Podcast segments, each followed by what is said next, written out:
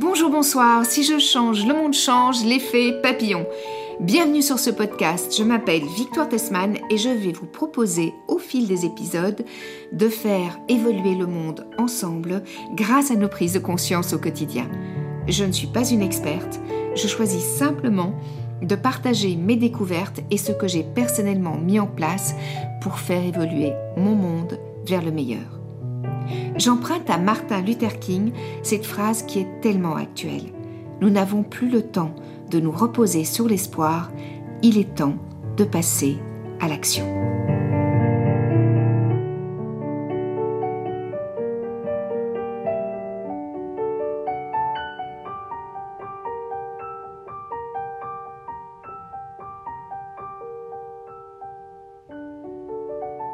Ce deuxième épisode sera consacré à un état des lieux. Il ne sera donc pas très rigolo. Mais le but n'est pas de vous décourager. Le but est de vous donner des informations qui vous permettront de choisir et qui, je l'espère, vous donneront, comme moi et tant d'autres, l'envie de changer vos habitudes de vie pour donner une chance à la vie avec un grand V. En 2019, la planète a atteint des records de chaleur. 11 milliards de tonnes de glace ont fondu au Groenland les toits du monde passent de plus en plus du blanc immaculé des neiges éternelles au gris des roches. Même les glaciers de l'Himalaya ne sont plus que l'ombre de ce qu'ils étaient. L'Amazonie, l'Australie, la Californie, la Sibérie, la Bolivie ont subi des incendies dévastateurs. Certains d'origine criminelle, comme en Amazonie ou en Indonésie, où des spéculateurs transforment des millions d'hectares de forêts primaires en champs de soja, de maïs, de palmiers à huile. D'autres incendies sont liés au réchauffement climatique. En 2019, la concentration de CO2 a été la plus dense depuis 3 millions d'années.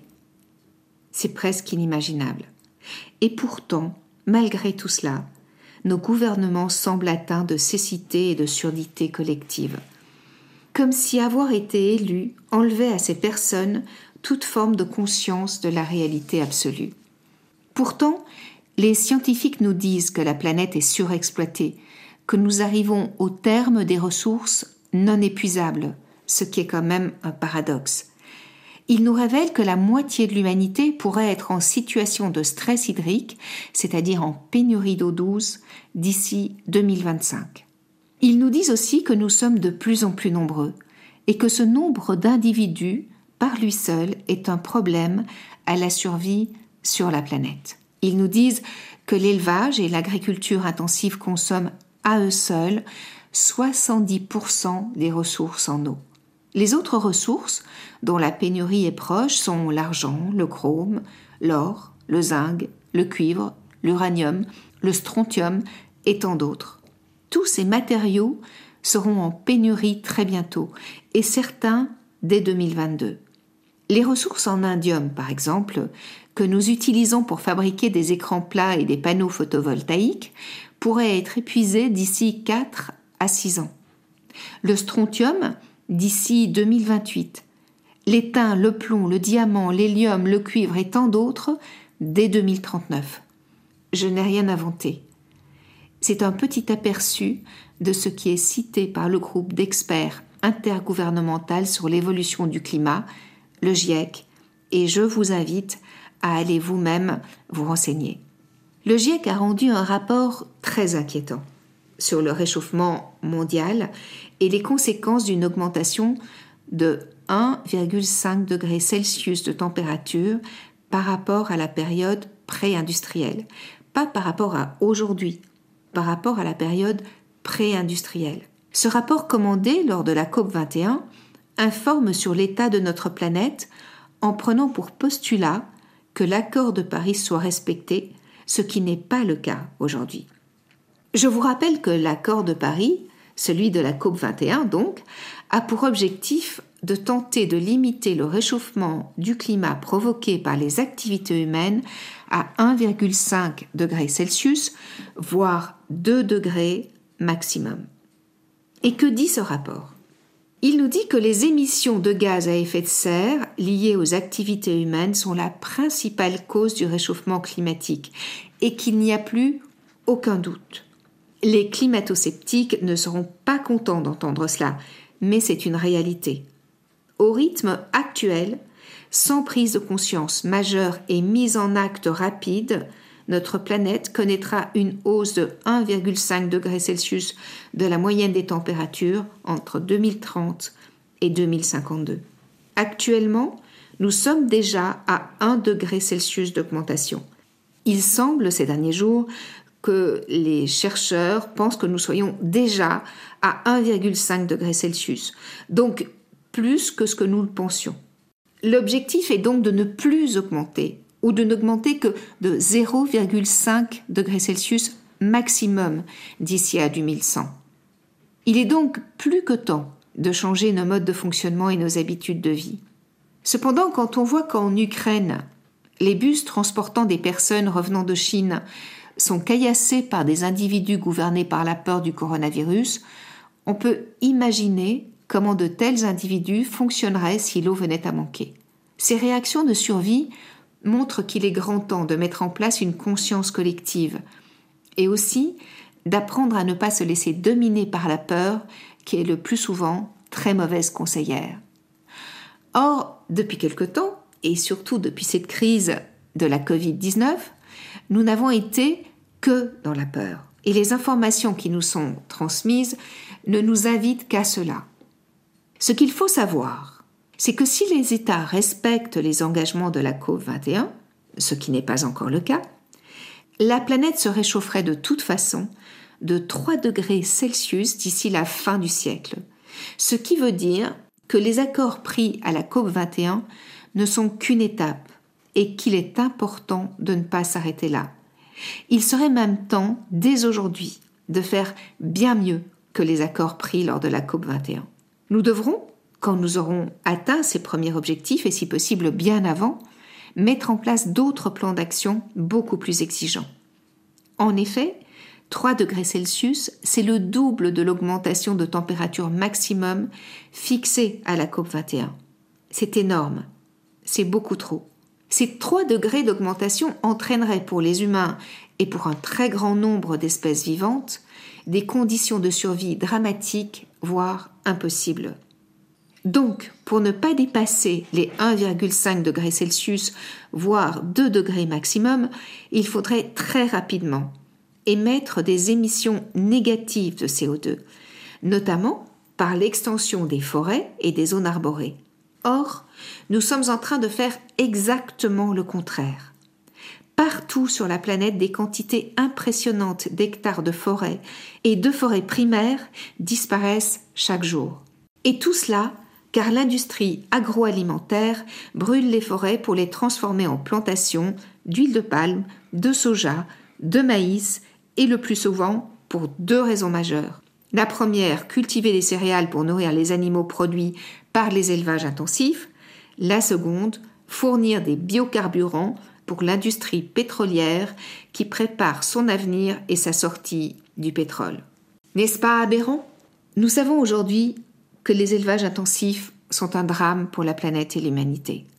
Nous savons aussi que l'industrie pétrolière pourrait se développer autrement et que produire des biocarburants serait une catastrophe aussi pour la planète. Ce qu'il faut savoir aussi, c'est que même si on respectait l'accord de Paris, les petites îles situées au niveau de la mer, telles que les Maldives et bien d'autres, pourraient être englouties. Les océans subissent déjà aujourd'hui des changements irrémédiables liés à la fonte des glaces. Et de surcroît, l'acidification des mers est de plus en plus dramatique et lourde de conséquences à court, très court terme.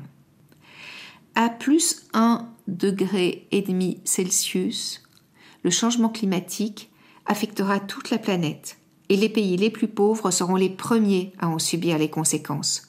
D'autant qu'aujourd'hui, plus d'un quart de la planète mondiale vit déjà dans des conditions catastrophiques liées au changement climatique.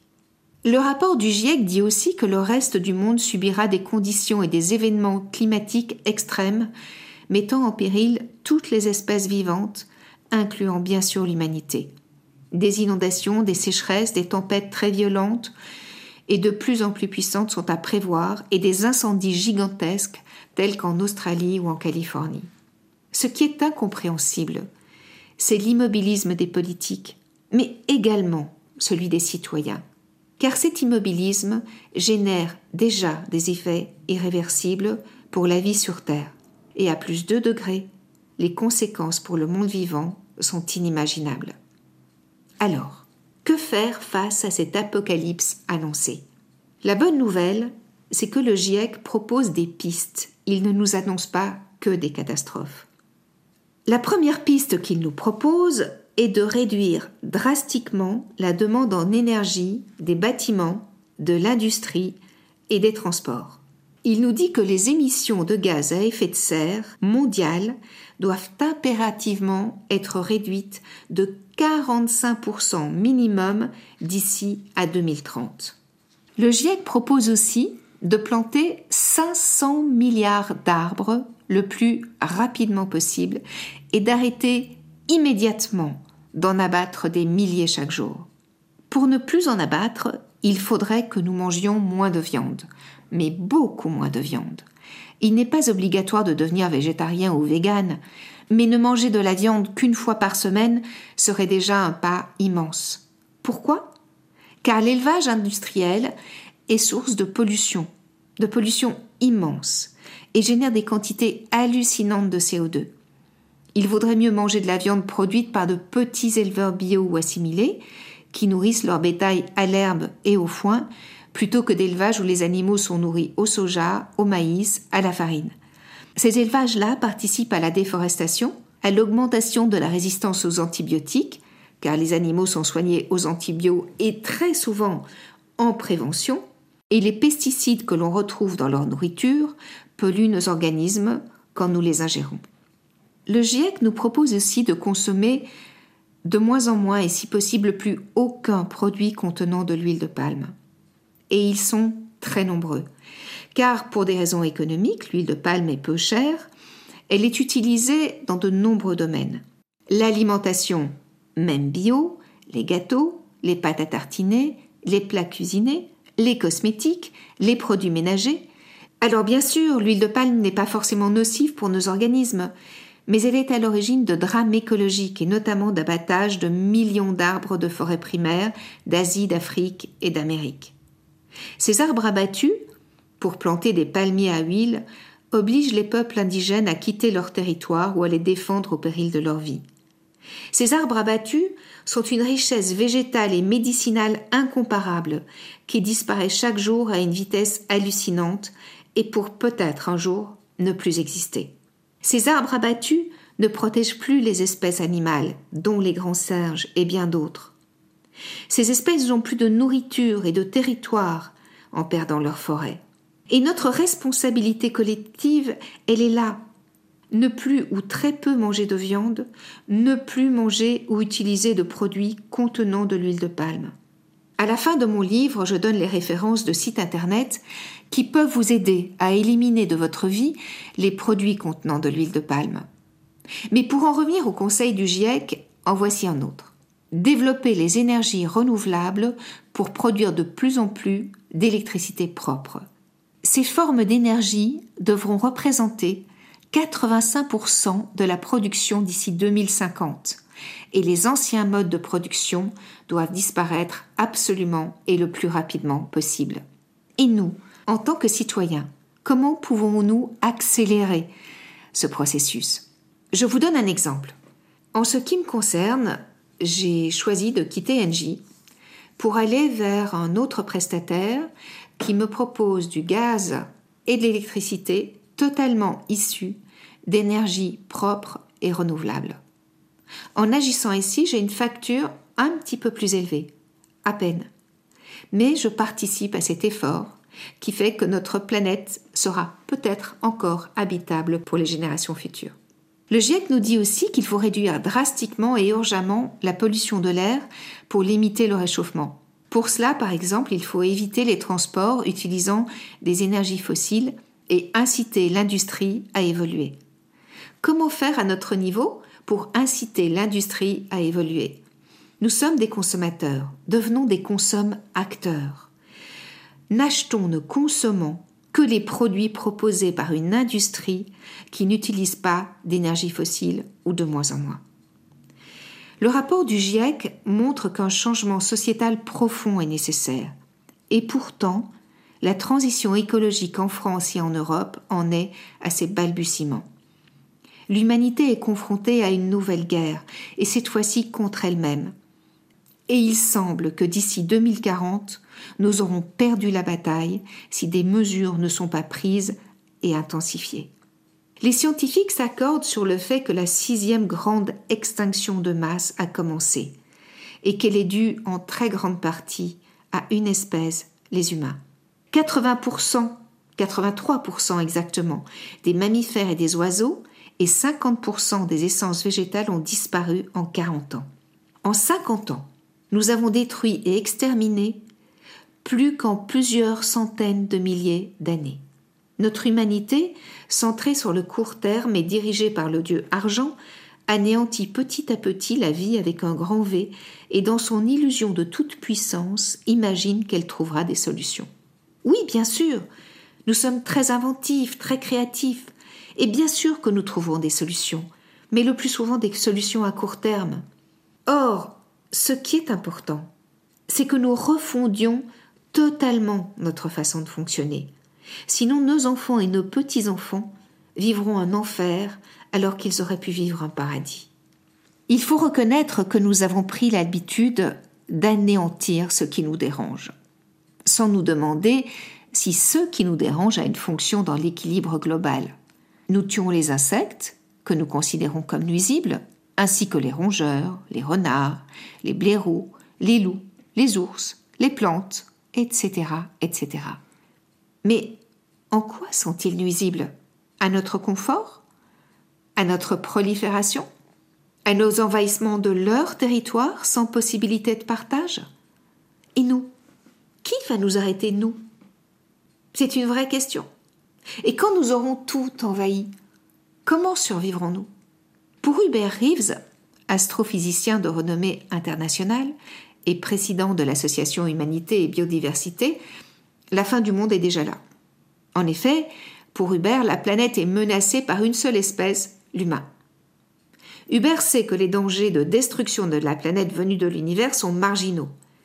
Les sondes observatrices ne prévoient rien à court terme, aucune météorite frappant la Terre n'est prévue, pas non plus d'explosion d'étoiles pouvant la détruire, seule une comète pourrait nous impacter, mais ce n'est prévisible qu'à court terme, un an ou deux. Le bouleversement qui touche notre survie vient d'un danger bien plus sournois lié à nos modes de vie et à notre illusion de toute puissance. Nous nous pensons supérieurs aux autres règnes et c'est là que réside notre anéantissement. La réalité est que le climat change que le plastique tue nos océans et nos rivières, que les industries en tout genre, en se déversant dans les mers et dans les rivières, polluent dramatiquement et parfois pour des décennies, que la catastrophe de Fukushima n'est qu'un exemple parmi tant d'autres moins connus et moins médiatisés de ce qui pollue et détruit notre planète.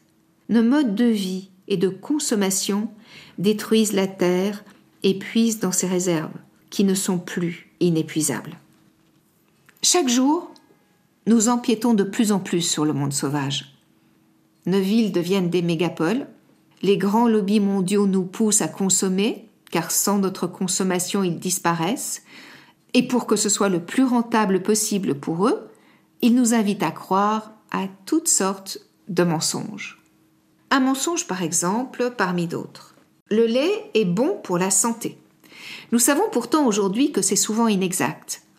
Mais après la Seconde Guerre mondiale et des années de misère, il fallait nourrir le mieux, le plus et le plus vite possible des populations affamées et dénutries. Le lait a donc été, avec l'intensification de l'agriculture, une des solutions trouvées. Le problème est que par la suite, la production de lait est devenue une industrie. Une industrie dont dépendent aujourd'hui des centaines de milliers de personnes dans le monde.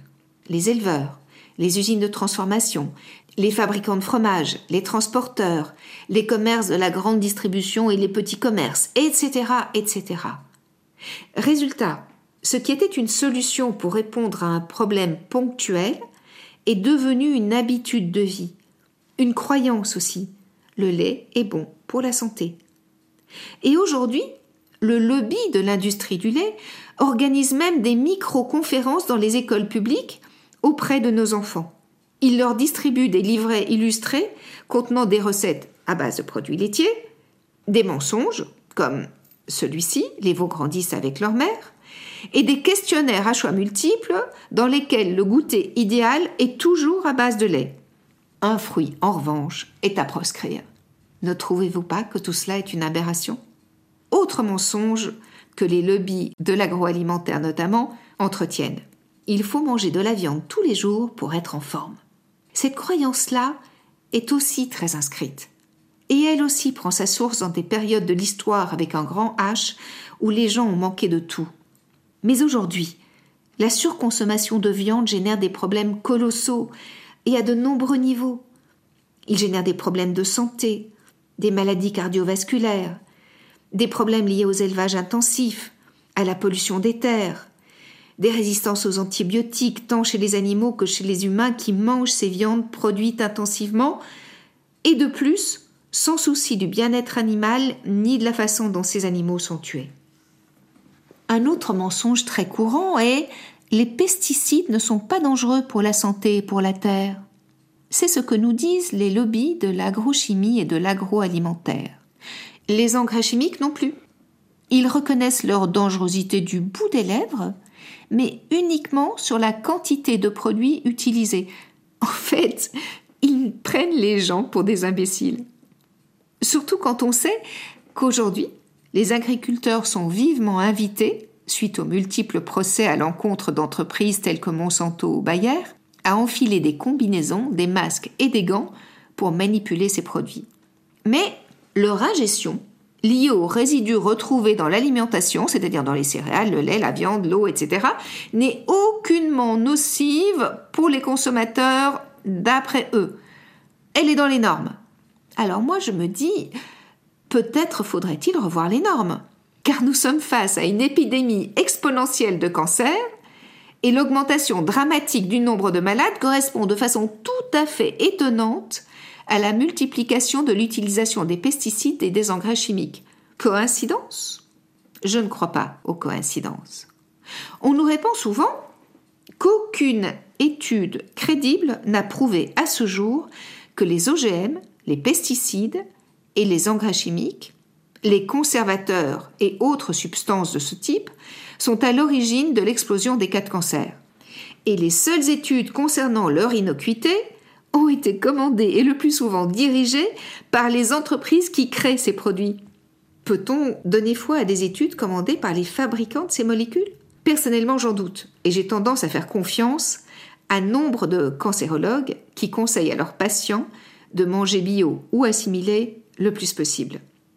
Le professeur Belpomme, cancérologue de renom, a dénoncé courageusement à plusieurs reprises les effets des pesticides. On observe par ailleurs que les populations des Antilles françaises, très exposées aux organochlorés, subissent un taux de cancer beaucoup plus important que d'autres régions de France. Outre les maladies potentielles liées à la présence de pesticides et autres substances dans nos fruits et légumes, nos sols sont rendus quasi imperméables par l'utilisation d'engrais azotés ou phosphatés, d'hydrocarbures et de produits phytosanitaires. Avez-vous remarqué, quand il pleut, l'eau ruisselle? Elle n'arrive plus à traverser le sol, ni à rejoindre les nappes phréatiques. Et quand elle y arrive, l'eau est tellement chargée en substances nocives qu'elle n'est plus propre à la consommation sans être traitée. Et bien sûr, tout cela a des conséquences en chaîne et notamment sur notre santé. Heureusement, aujourd'hui, des élus se dressent contre ces abus, et notamment contre l'usage des pesticides. Récemment, en Belgique, 40 enfants ont souffert de maux de tête, de vomissements, de problèmes respiratoires, alors qu'ils étaient en récréation et que dans le champ jouxtant l'école, des pesticides étaient pulvérisés.